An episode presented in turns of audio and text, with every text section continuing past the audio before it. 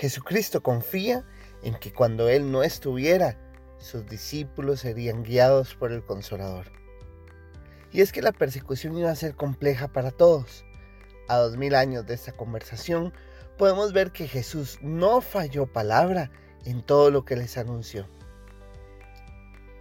Conforme Jesús los preparaba mentalmente, la tristeza se iba apoderando de ellos. ¿Por qué se va Jesús?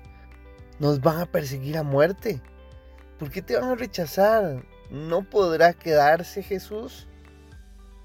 Cristo, quien había prometido ir a prepararle el lugar, sabe que si no se marcha, no llega el Espíritu Santo, quien convencerá al mundo de su error en cuanto al pecado a la justicia y al juicio. El consolador nos revela lo que escucha, no es un ente aparte. Él guiará a los discípulos a toda verdad. Jesucristo les cuenta que le van a dejar de ver, pero poco después le iban a ver de nuevo, porque Él va al Padre. Parece ser que entre más hablaba, más dudas les dejaba. Sinceramente este capítulo 16 que además de ser una hermosa promesa cumplida con el Espíritu Santo, me llena un poco más de fe, porque puedo identificarme con más preguntas que respuestas, igual que los discípulos. Jesús, para explicarle esas palabras, compara esta angustia que viene con dolores de parto. Definitivamente, el Dios creador, que sabe de dar vida, entiende que lo que viene era un dolor tremendamente fuerte, pero definitivamente el producto de su dolor era dar vida. Nosotros entendemos que habla de su muerte en cruz, pero me imagino lo confuso que fue para sus discípulos que hace unos días lo vieron entrar aclamado por un pueblo que gritaba, bendito el que viene en nombre del Señor, bendito el Hijo de David. Yo probablemente hubiera pensado, ahora sí que Jesús se rayó. No vio qué clase de aclamación a su ingreso. ¿De qué está hablando? La realidad es que Jesús conocía su destino y a pesar de las palmas y los cánticos nunca lo perdió de vista.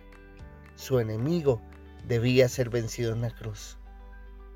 El capítulo termina con una narrativa de cómo los discípulos van a dejar solo a Jesús pero él finaliza diciendo, yo les he dicho estas cosas para que en mí hallen paz. En este mundo afrontarán aflicciones, pero anímense, yo he vencido al mundo.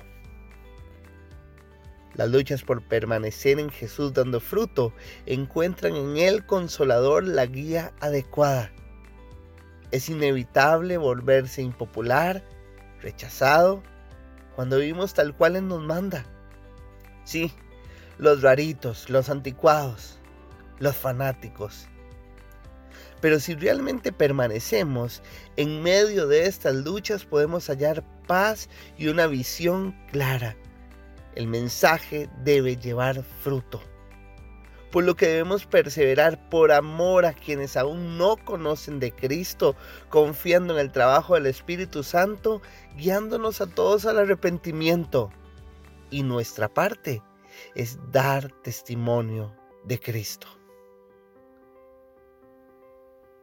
¿Has recibido la paz de Cristo a pesar de las pruebas?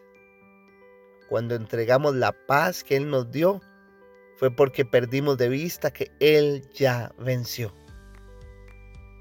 Esta es la razón por la que todo el tiempo cerramos diciendo ánimo. Y es que Cristo ya venció a nuestro enemigo.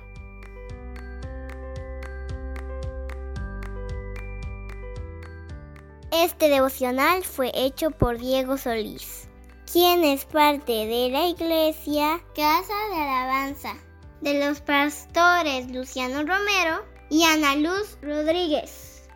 Búscanos en Facebook como Ministerio Internacional Casa de Alabanza. ¡Ánimo!